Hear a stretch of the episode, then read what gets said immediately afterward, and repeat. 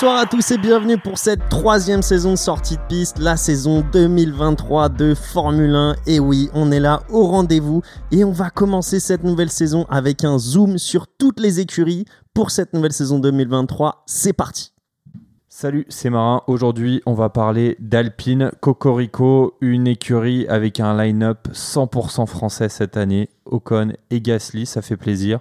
Euh, Alpine, évidemment, qui est du groupe euh, Renault, donc euh, ex-Renault F1. ça va être intéressant cette année parce qu'on a vu Alpine revenir très fort l'année dernière et cette année on sent qu'ils en ont envie, ils ont une nouvelle dynamique avec leurs deux pilotes français. Malheureusement, départ de Alonso euh, l'année dernière pour rejoindre euh, Aston Martin avec euh, un petit quiproquo avec le pilote Piastri qui était leur pilote, leur troisième pilote. on le rappelle juste, Alpine a annoncé lors du départ d'Alonso que Piastri allait le remplacer cette année et en fait Piastri a dit que non et il a signé finalement chez McLaren. Pas grave, ce quiproquo euh, profite à Gasly qui lui avait euh, des envies de partir du giron de Red Bull. On le rappelle, il était chez AlphaTauri. Euh, donc voilà, ça nous donne ce line-up 100% français. Petite anecdote assez marrante, c'est que Esteban Ocon et Pierre Gasly viennent tous les deux de Normandie.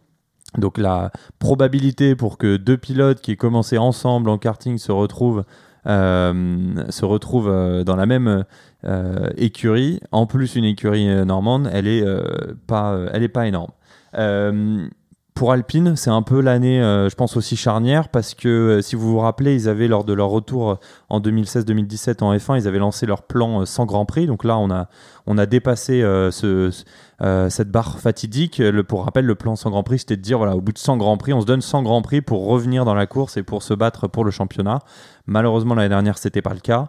Euh, cette année, bah, on verra évidemment avec euh, la nouvelle voiture, mais euh, on se fait pas non plus énormément d'ambition, de très très grandes ambitions pour eux parce que ils partent quand même d'un peu plus loin que les autres. Mais cependant, l'année dernière, on a vu que sur certains grands prix, ils se battaient devant, ils ont eu des podiums. Donc on peut se permettre de rêver. Ils ont quand même terminé quatrième, donc ils ont dépassé McLaren l'année dernière. Pour eux, l'objectif et l'enjeu, il est clair cette année, c'est soit de le rester, soit évidemment de faire mieux. Donc, petit rappel euh, sur euh, les pilotes. On a dit euh, Ocon, donc lui, il a sa septième saison. Alors, c'est assez marrant parce que Gasly et Ocon, ils ont quasiment les mêmes stats. Tous les deux une victoire. tous les deux septième saison. Tous les deux à peu près le même nombre de grands prix, un peu plus d'une centaine, et quasiment le même nombre de podiums aussi, deux pour l'un et trois pour l'autre. Euh, donc voilà, ça va être intéressant. Je pense que Gasly, il est vraiment aussi, lui, dans un bon mindset euh, où il sort du giron euh, Red Bull et il va vouloir prouver que même en dehors de, Red Bull, il a. Enfin, on le sait déjà que c'est un bon pilote, mais je pense que à voiture égale avec, avec son, son, son, comparse, ça va être intéressant de, de voir ça. Euh, après, à voir s'ils vont pouvoir tous les deux contribuer au développement de la voiture. On sait qu'ils le faisaient déjà euh, dans leur écurie euh, respective. Enfin, je veux dire, Ocon le faisait déjà au sein d'Alpine. Il a d'ailleurs même sous-entendu que Alonso l'a pas trop trop aidé sur ce sujet-là et que c'est lui qui faisait tout le simulateur, c'est lui qui faisait tous les retours l'année dernière. et du côté d'AlphaTauri, on savait que Gasly, pareil, faisait la même chose. Donc ça va être intéressant de voir aussi le temps d'adaptation de Gasly. et voir aussi comment ils vont pouvoir tous les deux contribuer à monter cette voiture vers le haut. Euh, petite question, on parle beaucoup de la rivalité entre Ocon et Gasly. Qu'est-ce que tu en penses, toi, Marin?